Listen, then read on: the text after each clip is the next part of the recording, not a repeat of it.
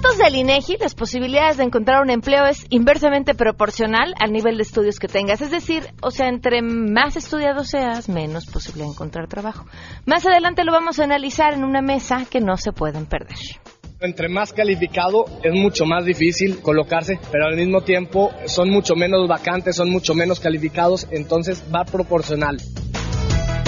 Además, les presentaremos la segunda parte del caso de Alejandra, esta historia que les presentamos ayer, esta chica venezolana que llegó a nuestro país engañada en busca de nuevas oportunidades y que terminó siendo víctima de trata pues me tomaron ciertas fotos ahí y, yo le dije, o sea, no no sé por qué me hacen esto, o sea, y se lo dije a mi amiga y a amiga y fue cuando ella me, me confesó la verdad. Esas fotos son para un catálogo donde hombres con mucho dinero eligen a la chica que le gusta y pues te toca ir a pasar una noche con ella. Tenemos buenas noticias y mucho más. Quédense con nosotros así arrancamos hoy a todo terreno.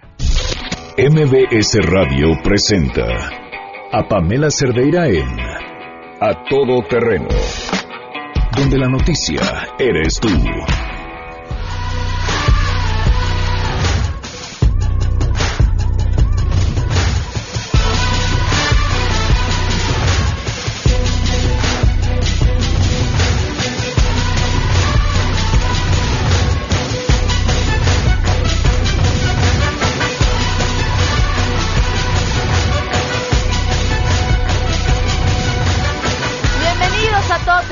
Gracias por acompañarnos. Jueves primero de marzo del 2018, soy Pamela Cerdeira. Los invito a que se queden aquí hasta la una de la tarde. Tenemos mucho de qué platicar. El teléfono en cabina 5166125. El número de WhatsApp 5533329585. Además, a todoterreno. Es en donde me encuentran en por correo electrónico o en Twitter y en Facebook me encuentran como Pam Cerdeira. Hoy los invito también a darse una vuelta por la sección en su tinta de la página de MBS Noticias, en mbsnoticias.com. En el día de hoy escribo sobre el Me Too mexicano en, en un texto breve, un poco repetitivo y acosador. Espero espero lo, lo lean y además compartan conmigo su, su opinión. Dejo ahí una, una frase que me da vueltas en la cabeza desde hace mucho tiempo y que, y que regresa a mí, sobre todo cuando hablamos de estos temas y tras los testimonios que hemos escuchado a lo largo de las últimas semanas. Ahí, ahí se los dejo para que podamos ampliar la conversación. La pregunta que les hacemos el día de hoy, ¿ustedes creen que mayor grado de estudios menores oportunidades o mejores oportunidades de trabajo? Queremos conocer tu opinión a todo terreno. ¿Crees que a mayor grado de estudios son mejores las oportunidades de trabajo? Sí, definitivamente. Mientras mayor grado de estudios se puede acceder a un mejor trabajo, ya que las empresas lo que buscan es gente más capacitada, con más conocimientos y sobre todo más especializada en ciertos sectores. Yo creo que no tiene nada que ver los estudios, sino cómo le eche ganas uno en el trabajo. Yo pienso que sí, porque entre más este, estudios tenga uno, eh, se abren mejor las puertas, aunque no tenga uno la, la experiencia necesaria. Y por eso pienso que sí, tener estudios es más, más fácil para poder hacer o poder entrar a trabajar a cualquier empresa o compañía. Y yo creo que es como mucho más probable que si tienes una mejor educación eh, tengas como muchas más posibilidades de encontrar un mejor trabajo. No necesariamente, ah, ya que además de los estudios necesitas un buen esquema de relaciones, de vínculos y de saber buscar las oportunidades de, de trabajo para tener una mejor opción. A todo terreno Fíjense, nada más para abonar a la discusión que será parte de la mesa más adelante, hace unos meses, tomando una clase de panadería, bueno, de pan de muertos, que a mí me fascina y, quería aprender a hacerlo para podérmelo comer todo el año. Por cierto, no aprendí muy bien. El chef decía que el, el, gran problema era que la educación estaba toda mediante licenciaturas y que los papás cada vez exigíamos más Sí, pero ve a la universidad y tráeme tu licenciatura. Y en su caso decía, esto es un oficio. Y esto es un oficio que se hace trabajando y que se hace en la cocina. Y tenemos cada vez más licenciados eh, con menos oportunidades laborales, sin entender que a veces eh, tendríamos que movernos eh, hacia otros lados y la educación tendría que estar dirigida de, de otra forma. Es también por eso que aprender un oficio se convierte de cierta forma en, una garantía de, de, empleo o de ingresos. Vamos con, con el conteo. Hoy se cumplen seis meses. Seis meses. Medio año. Medio año y un día del feminicidio de Victoria Pamela Salas Martínez. Medio año de que la Procuraduría Capitalina le dice a la familia, de verdad, estamos trabajando. Medio año.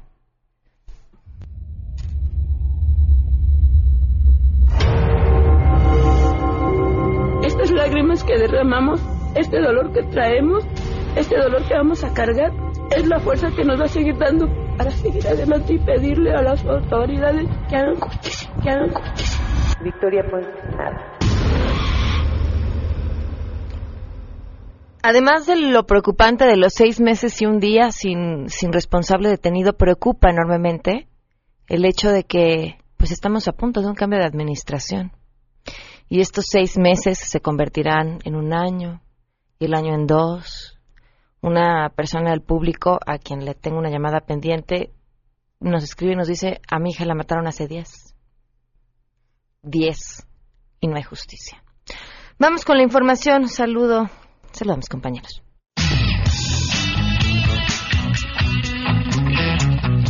El Consejo General de Línea aprobó el acuerdo con los criterios específicos para la realización de los tres debates de los candidatos a la presidencia de la República. Durante la sesión, los consejeros acordaron continuar con el análisis para determinar cuáles de los debates deberán ser transmitidos de forma obligatoria por los concesionarios de radio y televisión. Habla el consejero Benito Nasif. No lo planteemos en este acuerdo, sino que les demos la instrucción al Comité de Radio y Televisión para que nos presente el listado de la tanto los concesionarios que están obligados a transmitirlo en términos del 218, como la lista eh, o el catálogo de emisoras que lo van a transmitir y que eh, a través de sus gestiones con concesionarios tanto públicos como privados nos haga, nos presente al Consejo General un programa que cumpla el objetivo de que los tres debates tengan el mismo esquema de transmisión. Otro de los puntos que seguirá en revisión por parte del INE será una posible modificación al segundo debate programado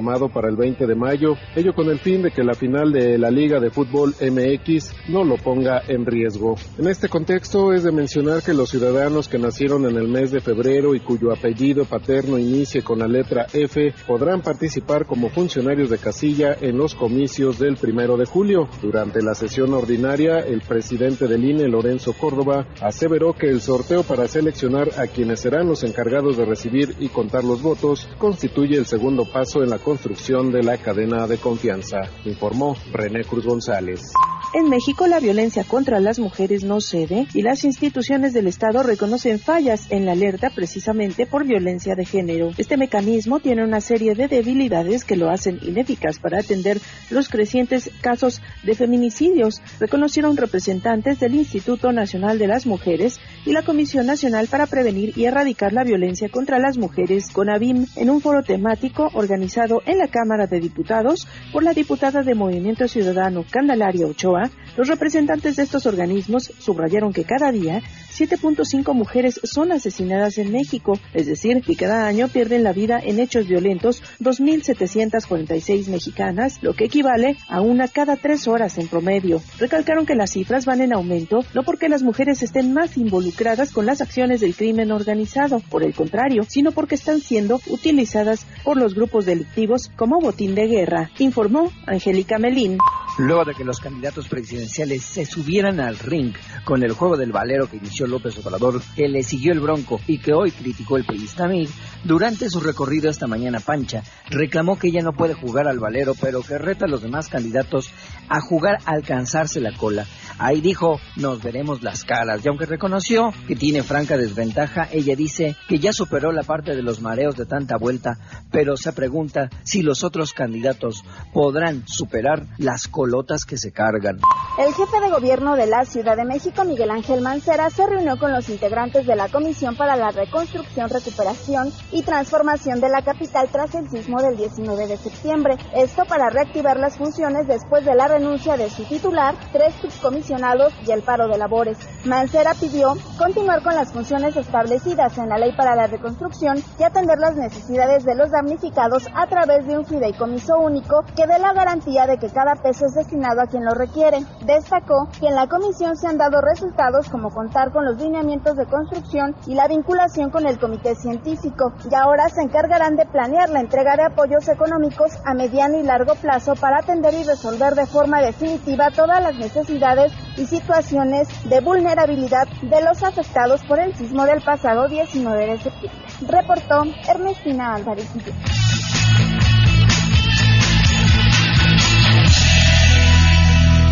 Y por supuesto tenemos buenas.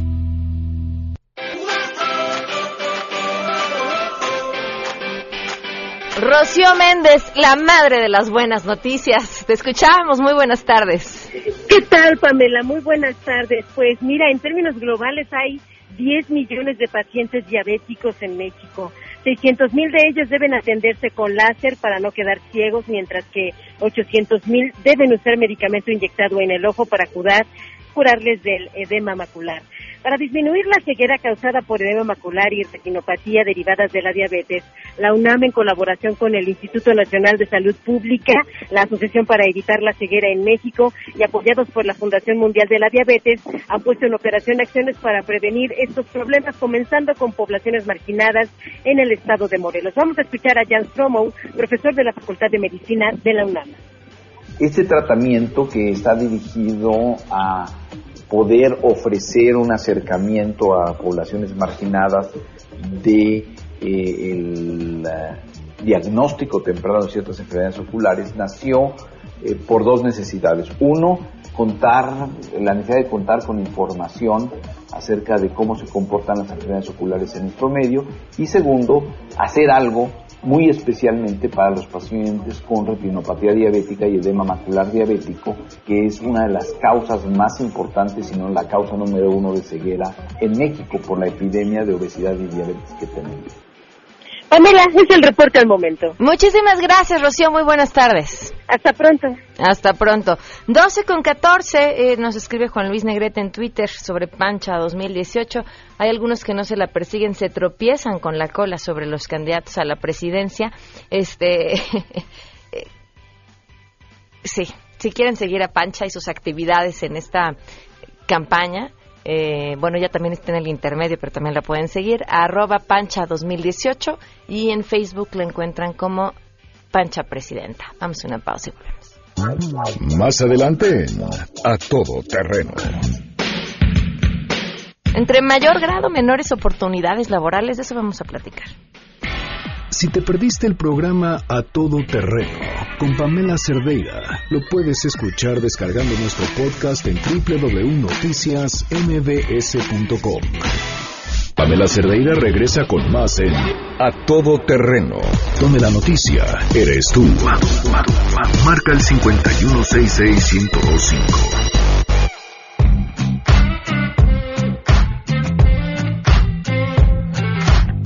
Gracias por continuar con nosotros a todo terreno. Le agradezco enormemente a la doctora Berenice Ramírez López, especialista del Instituto de Investigaciones Económicas. Gracias por acompañarnos. Muchas gracias, muy buenos días. Bienvenida. Tarde, sí. Y también el doctor José Luis de la Cruz, director del Instituto para el Desarrollo Industrial y el Crecimiento Económico. Bienvenido, gracias por estar con nosotros. Gracias por la invitación. A ver, ahí van los datos. 42.3% de la población desocupada posee un grado de estudios de nivel medio superior y superior. Y en el caso de las personas que solamente acabaron primaria, son el 13.6% de la población este, no ocupada y en el caso de las personas que tienen secundaria completa, el 37.5%. O sea, entre más estudios, ocupan mayor nivel de desocupación. ¿Cómo ven estos datos? Bueno, yo creo que lo que está reflejando eh, son varias cosas. Uno es eh, la precarización del mercado laboral. ¿A, a qué me refiero? Eh, detrás de esto está una eh, merma en el poder adquisitivo de los salarios, eh, el empleo que se genera es de bajos salarios, eh, mucho vinculado a los bajos requerimientos de valor agregado que tiene la economía nacional, es decir, detrás de esto está la precarización del sistema productivo. Las propias empresas enfrentan un problema fuerte. Tenemos a la informalidad como la parte dominante de esta economía. 57% de la gente que está ocupada en México tiene un vínculo con la informalidad. Somos una república informal en ese sentido. Eh, en donde además pues esto implica bajas prestaciones. Entonces, una economía que no crece, no genera valor agregado, maquilamos, tenemos un fuerte predominio del comercio al menudeo, normalmente informal, eh, dominado por microempresas, es decir, pequeños establecimientos que no emplean a más de 10 personas, y esto ha generado un círculo vicioso que al final del día se refleja en que hoy estudiar no es un, un factor de movilidad y de inclusión social, que es un contrasentido para una economía que lo que requiere es justamente crecer, generar salidas de pobreza, pero en donde las salidas no es con gasto de gobierno asistencialista, tienen que ser a través del empleo y para ello lo que necesitas es empresas más fuertes. Y eso no está ocurriendo en México. Claro, si no le apostamos a la educación, o sea, si esto nos dice la educación es el camino a apostarle, ¿a qué? ¿No? Prácticamente nos quedaríamos este, sobre la nada. Sí, mira, eh, coincidiendo con varios elementos que señalaba el doctor José Luis, Evidentemente que si la economía está estancada y si nos hemos vuelto maquiladores, el tener mayor estudios no garantiza que tengas una mejor inclusión. Pero hay otros elementos adicionales. Cuando uno observa eh, qué están haciendo los jóvenes, llama mucho la atención que el 50% solamente de los mayores de 18 años siguen en la escuela. Y en esos años, de 19 a 24 años, el principal empleo que tienen es en la informalidad. La informalidad entendida en el sector, o sea, en la unidad económica de los hogares que está generando ese ingreso, pero también las condiciones laborales, que están contratadas por hora, por outsourcing, por eh, honorarios, que es lo más común actualmente en la inserción de los jóvenes y que también está muy ligado con las nuevas formas de organización del trabajo, ¿no? Por las nuevas tecnologías. Eh, entonces tenemos una gran vulnerabilidad, primero porque ingresan eh, sale muy rápidamente de, la escuela, solamente el 8% llega a estudios de posgrado, ¿no? Eh, y, esa tampoco es una garantía de que van a, obtener eh, mejores salarios. La última información que nos da la ENOE nos está diciendo que el, ingreso de los jóvenes, el promedio es 10 mil pesos, de los que tienen estudios superiores y de las mujeres 9000. Ahí tenemos una brecha, de género. Y las mujeres están presentando mayores números de años de estudio que los hombres cuando ingresan al mercado laboral. En, en, la informalidad es eh, eh, la mitad, ¿no? Seis mil pesos para los hombres, cinco mil pesos para las mujeres. Y bueno, es una, una realidad que tenemos que analizarla en, en lo que ha eh, resultado este modelo económico muy volcado hacia lo exterior, pero eh, en, el ámbito comercial, en el ámbito de maquilador y que no está apoyando ciencia, tecnología, innovación, eh, industrias locales, nacionales, eh, fortalecimiento del mercado interno, lo ha dejado de lado en los últimos tres décadas. Tomando en cuenta esto, entonces el camino tendría que estar en buscar desde las empresas y desde quienes apuestan económicamente a estas áreas de investigación, de innovación, de desarrollo, para que esos chavos que sí están saliendo con estudios puedan encontrar oportunidades de desarrollo es un elemento el que se requiere hacer una mayor inversión eh, productiva. Eh, si, si, si, si, vemos, por ejemplo, las currículas de las universidades, vemos que hay muchas carreras orientadas a el sector financiero. Los, los jóvenes piensan que con eso pueden insertarse más fácilmente. Eh, llegan, trabajan exclusivamente para captar clientes, ¿no? No están haciendo otros tipos de actividades y se ha dejado muy mucho de lado las actividades científicas. Tenemos una serie de retos eh, en términos de eh, nuevas eh, energías renovables, de una serie de, temas que, tenemos que desarrollar y que el país ha venido descuidando.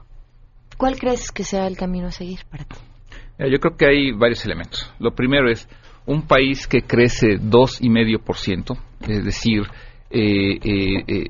está dejando ya de inicio fuera de, crear oportunidades para una población que eh, aumenta en un millón de personas cada año. Es decir, lo primero es, eh, necesitas crecer. Este país lo que requiere es crecimiento económico de niveles entre 4 y 5%. Para eso lo que requiere es invertir. Y ahí eh, nuevamente hay un contrasentido. Lo que, si hoy observamos la inversión pública, eh, está en los niveles de hace 10 años.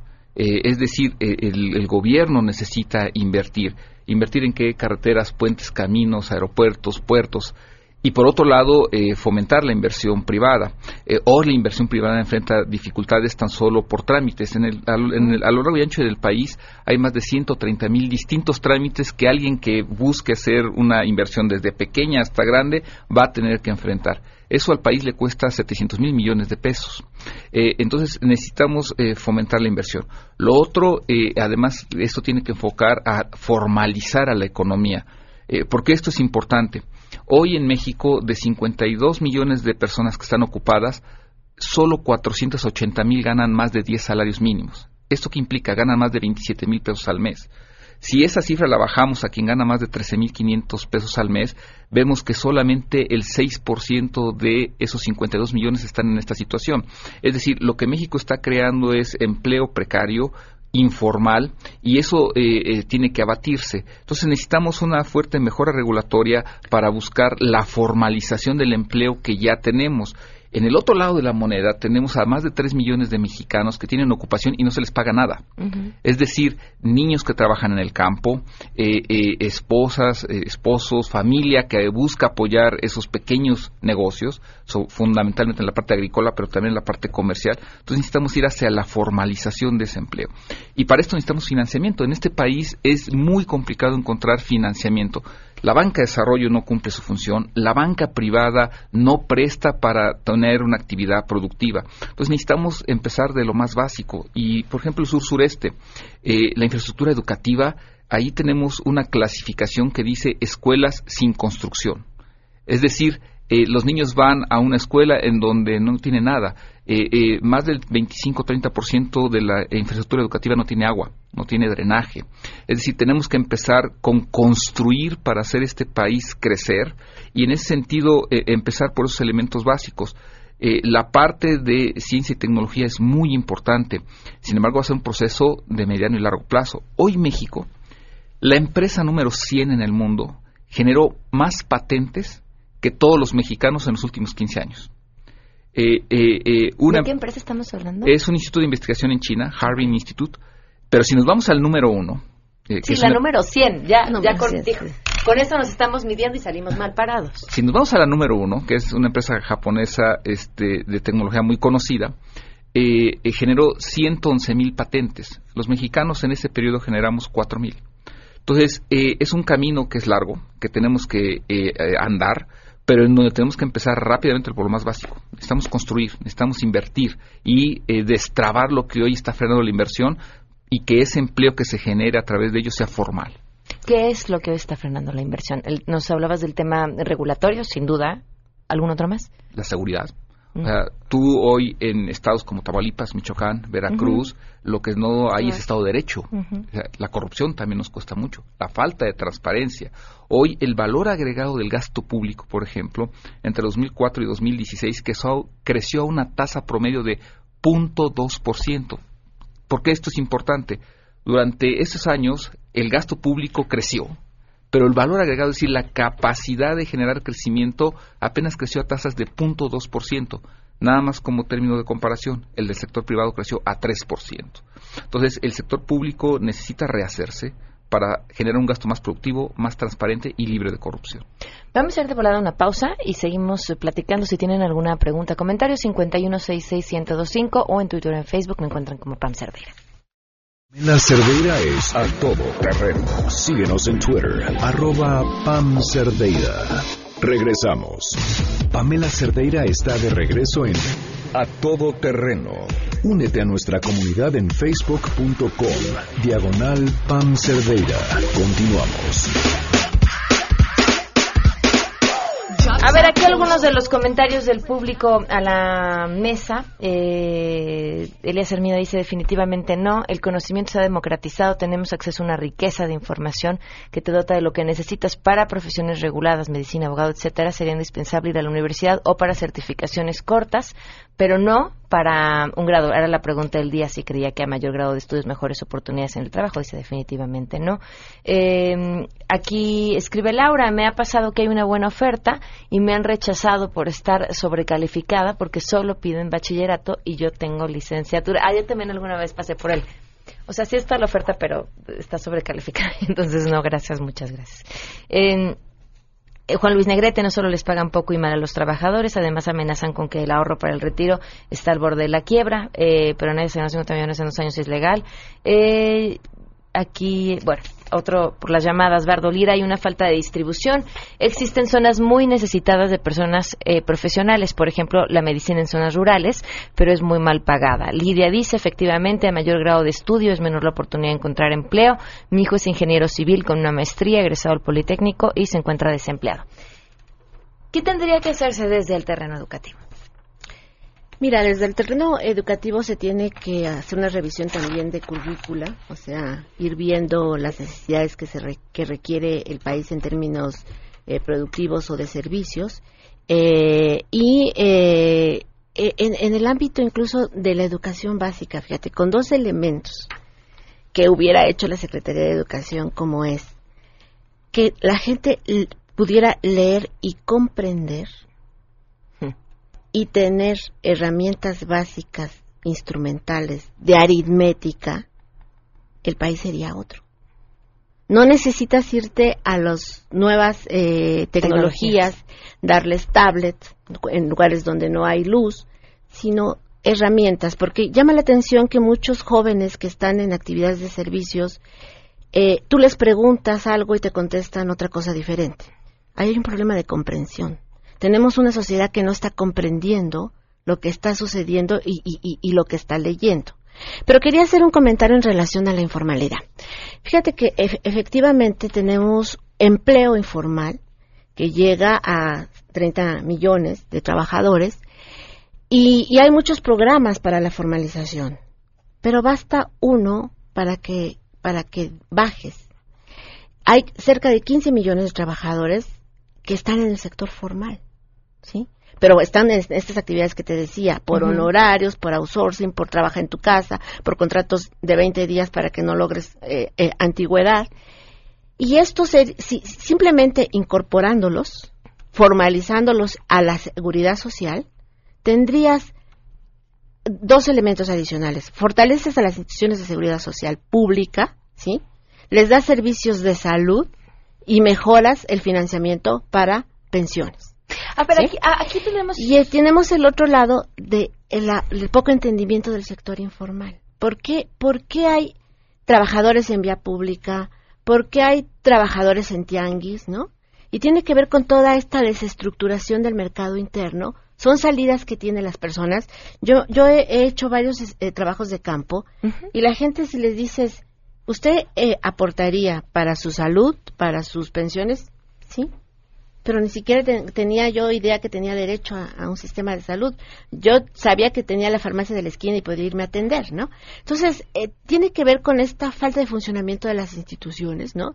Y ahí sí hay una responsabilidad del Estado fuerte, porque no hay una regulación adecuada con eh, eh, los empleadores para que incorporen a sus trabajadores y también mirar lo que es nuestro mercado laboral.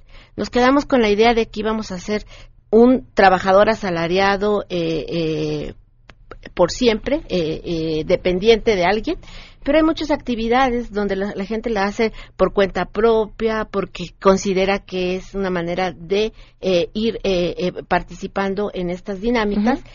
y, y, frente a una desestructuración económica, son las salidas que han encontrado. Y muchas veces han tenido mejores resultados que con un salario mínimo tan deprimido que ha caído 70% en los últimos 30 años. ¿Coincides en que estas formas, otras formas laborales, estas otras formas de contratación que además vinieron tras una reforma que buscaba, o eso decía, que buscaba hacer mucho más fácil el tema al empleador también y generar más empleos, ¿están mal? O sea, ¿compartes esta forma de verlo?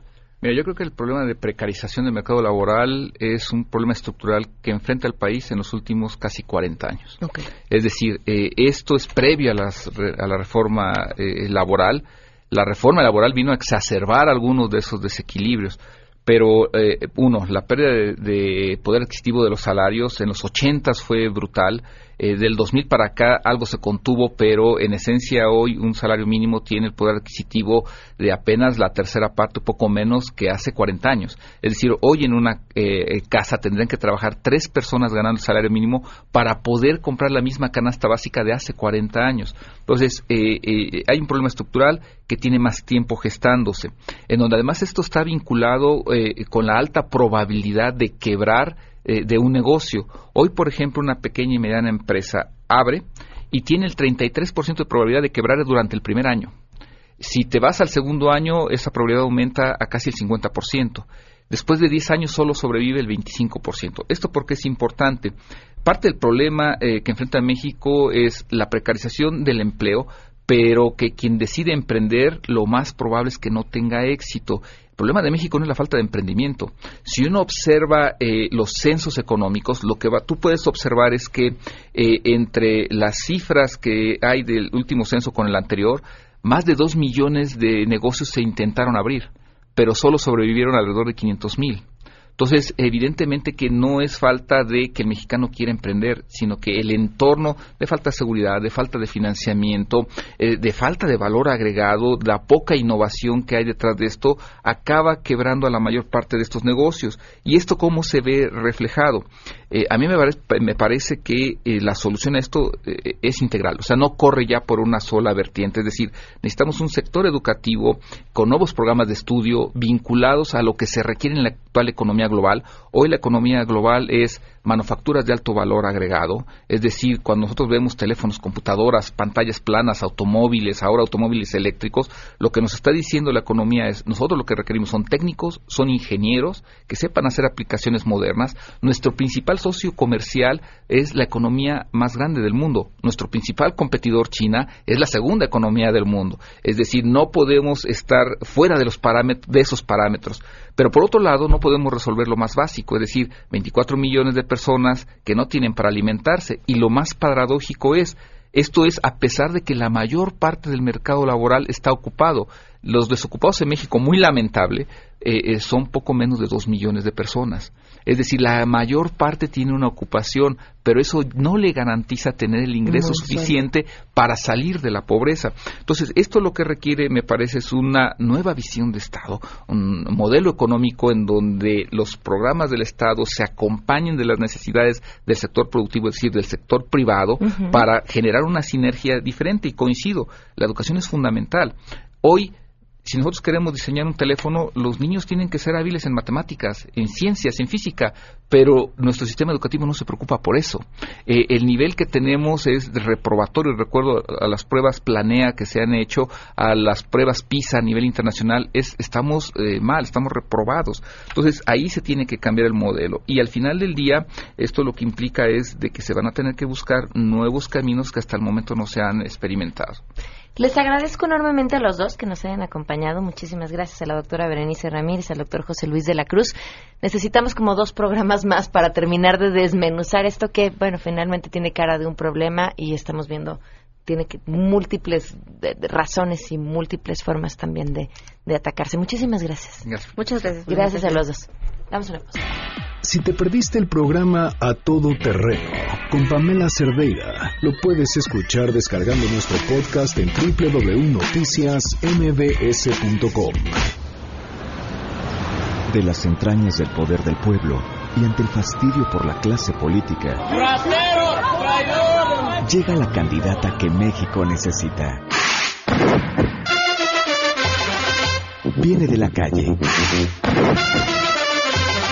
come sin cubierto si no lo presume. Ha inspirado a algunos. Esa es la estructura a la que me he comprometido a defender como perro. Los partidos han querido postularla. Si yo hubiera nombrado un perro de candidato en este distrito, hubiera ganado. Hoy cumple su sueño, ser candidata independiente, porque México puede ser grande otra vez. Pancha Presidenta. Pancha, la perra que México necesita. Estamos de regreso. Síguenos en Twitter, arroba Pam Cerdeira, todo terreno, donde la noticia eres tú. Continuamos. Ayer les presentábamos la primera parte de esta entrevista a Alejandra, cuyo nombre hemos eh, cambiado para proteger su identidad, su voz también. Ella llegó a México desde Venezuela, engañada por una amiga quien le ofreció trabajar como modelo para así tener mejores ingresos. Para mantener a sus hijas y a la hora de que llegó a nuestro país se enteró que, bueno, de entrada había adquirido ya una deuda, sus papeles eh, los tenían las personas que la habían traído y no se los iban a devolver hasta que terminara de pagar esa deuda por, por haberla traído hasta el país. Y además que el trabajo que le habían dicho en realidad no era el trabajo de modelo, sino era trabajar eh, como sexo servidora. Eh, a hombres que pagaran tras verla en un catálogo y, así pasaran eh, con ella una noche. Esta es la segunda parte de su historia.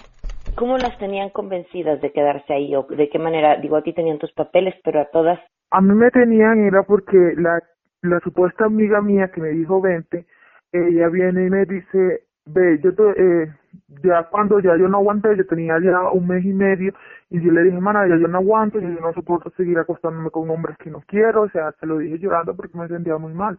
Yo a mí me da vergüenza, yo nunca en mi vida había hecho esto, nada más que con mi expareja, o sea, como tú me haces esto, se supone que somos amigas, y me dice, o tú haces eso, recuerda que sé dónde vives, quiénes son tu familia, y yo me la quedé, yo en serio serías capaz de meterte a mi familia y ella lo que decía era, a molestar para que tú veas. Y yo me quedé así como que, o sea, yo me la quedaba mirando, fue como que un shock, no sabía si llorar, gritar, caerle encima golpes, pero si la tocaba, él iba a ser peor para mí. O sea, por cada, por cada cosa mala que yo hiciera, me cobraban dinero. Así yo gritara, tenía que, que, que, que me iban a cobrar dinero. ¿Cuánto te quitaban? Este, por cada vez que estaba por, con cada hombre me quitaban dos mil pesos. ¿Y en teoría cuánto ganabas tú o cuánto les pagabas? Bueno, en un día llegaba a ganar, este, podía tener de unos cinco a ocho clientes y cada uno pagaba cuatro mil pesos. ¿Y tú les dabas a ellos dos mil pesos por cada uno? Eh, no, ellos me quitaban el dinero completo. O sea, yo nunca cobré, nunca me dieron un peso. Y yo, o sea, yo saqué la cuenta, yo dije, conchale, si son cuatro mil pesos, por una hora estando con estos tipos, yo tengo... Bueno, en dos días hubieras pagado tu deuda. Exacto, ese lo, yo se lo dije a ella cuando tenía el mes y medio, yo exploté porque, o sea, vuelvo y lo repito, yo nunca lo había hecho, yo no, no soy así, yo... A mí mi mamá me crió de una manera diferente. Mi mamá me crió fue que si yo iba a tener a mi marido era eso y ya. Y pues mi relación con el papá de mis hijas fue muy buena. Eh, fue un poquito difícil y decidí, terminé mi carrera universitaria, me gradué y pues me puse a buscar opciones y pues la vida me presentó a esta mujer. ¿Y cómo la conociste? Yo me gradué. Fuimos a la universidad, mi fiesta de promoción, todo espectacular. Y una amiga me dice, vámonos para mi departamento que a, a seguir la rumba. Y yo le dije, pues perfecto, vámonos. Y en el departamento ella llega, ella eh, ella era amiga, o sea, todos la conocían con el nombre de Mariana, pero a mí ella me dijo que se llamaba Margarita. Yo le dije, ¿tú te llamas Mariana o Margarita? ¿Cuál de los dos? No, los dos son mi nombre, Mariana Margarita, me llamó yo. Y yo me quedé así como que, bueno, yo le digo que nombre más raro, no es común, pero no importa. No, que yo soy, nos dijo que ella también era publicista y, y era modelo, que ya ha viajado a muchos lugares del país y pues si nosotros queríamos una oportunidad, ya conocí una agencia acá en México que nos podía dar trabajo y pues yo le dije, no, para ver, coméntame, platícame cómo es eso. Y uno bajo el alcohol, yo le, di mi número, después seguimos hablando, así pasamos por un tiempo hasta que la situación en mi país decaía cada día peor, decaía mucho, y tomé la decisión. Yo le dije, bueno amiga, ¿sabes qué? Este es un buen trabajo, me dijo y todo que iba a cobrar 15 quincenalmente, este, que me dice, ve amiga, en la agencia donde yo trabajo, cada 15 días te van a pagar 10 mil pesos, porque son, son modelajes, vas a modelar ropa interior, pijamas, eh, uno que otro bebidor, si, como tú tienes un buen cuerpo, no tenemos problema. Y además que es venezolana y usted, la venezolana, tiene buen cuerpo. Y yo me dejé llevar, bueno, yo estoy bien, yo estudié publicista, publicismo, este, puedo empezar como modelo y después puedo ejercer mi carrera normal. Y yo le dije, bueno, entonces yo me voy a llevar mis papeles apostillados, mi acta de nacimiento, mis papeles. Me dijo, no, no, tú no necesitas nada de eso, con el pasaporte está listo. Y yo le digo, pero si se supone que es una empresa y una agencia, tengo que llevar mis papeles. No, amiga, tranquila. El pasaporte y tu maletica y ya, eso es todo lo que tú necesitas. O sea, yo, viaja ligera, me dijo. Y yo viajo ligera, una maleta y mi pasaporte. Cuando llegué aquí, pues no, no era lo que, lo que ya me había pintado allá en Venezuela. ¿Cómo lograste escapar? Como te dije, yo rompí mucho las reglas y yo visitaba a mis amigas, las visitaba, las visitaba. Y ese día es como, como, como yo siempre he dicho, pues Dios sabe, el tiempo de Dios es perfecto y Dios sabe por qué hacer las cosas. De la nada no había nadie en el, en, el edificio, nadie, ni siquiera el portero ese día, no había nadie. Y yo vi a los lados y yo vine y yo siempre, nunca, yo nunca me sentí como en mi casa, yo siempre tenía la ropa metida en la maleta. Yo cerré mi maleta y bajo y le digo a una de mis, a una de las conocidas, le digo, mana, tú me puedes hacer el favor de guardarme esta maleta. Y me dice, ¿qué tú vas a hacer? Y que no, no, sino que estoy limpiando y no quiero ensuciarle, pues tú sabes. Y ella, mi maleta tenía su candadito y todo y se lo di. ella me dijo, bueno, ven, yo la guardo y no te preocupes. Total, es que la guardó y yo me, yo me salí por la ventana. Yo vivía en un tercer piso. Yo vi la ventana la ventana tenía ciertas rejas, pero y una tela metálica, pero las rejas eran como de unos 30 centímetros de separación. Y, y yo rompí con un, no sé cómo le, no sé cómo le digan aquí, un alicate.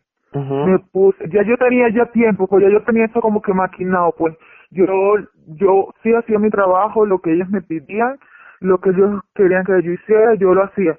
Pero siempre que estaba sola o podía, siempre me ponía a romper ese poco de telas metálicas. Yo estaba, porque yo lo único que pensaba era mis hijas, yo tengo que volver a ver a mis hijas y me tengo que ir para Venezuela porque esto no queda para mí. Y pues me salí por la ventana. Total de ese día, este, como no tenía ningún lugar, eran como las cuatro de la tarde. Iba caminando normal, caminando fui a un a un centro comercial que quedaba cerca de allí, como a tres cuadras, pasé un rato y conocí a un, a un señor de 40 años y viene y me dice que, que de donde yo era y, y pues yo le expliqué y él viene y me dice que si me sentía bien, me invitó a cenar, cenamos. Eh, yo le dije que no tenía teléfono, él viene y me escribió en un papelito su número y estuvimos hablando y él me dice, oye, si no tienes dónde quedarte, yo te puedo pagar una habitación en un hotel. Yo le dije, no, no, no, no se preocupe, yo sí tengo dónde quedarme, yo vuelvo.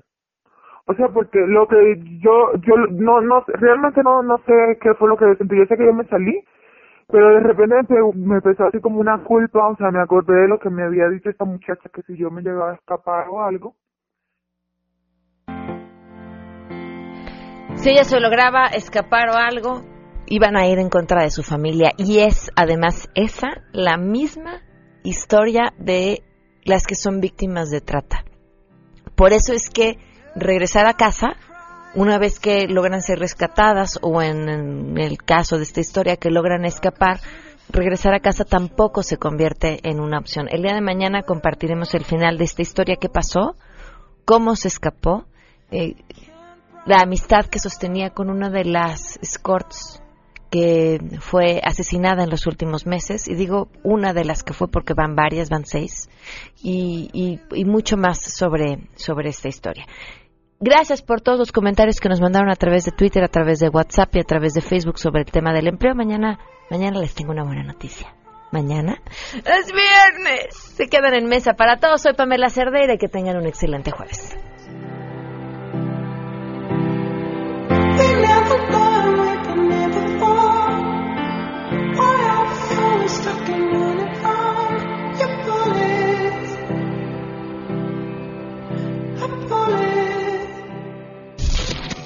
MBS Radio presentó a Pamela Cerdeira en A Todo Terreno. Te esperamos en la siguiente emisión, A Todo Terreno, donde la noticia eres tú. MBS Radio, en entretenimiento, estamos contigo.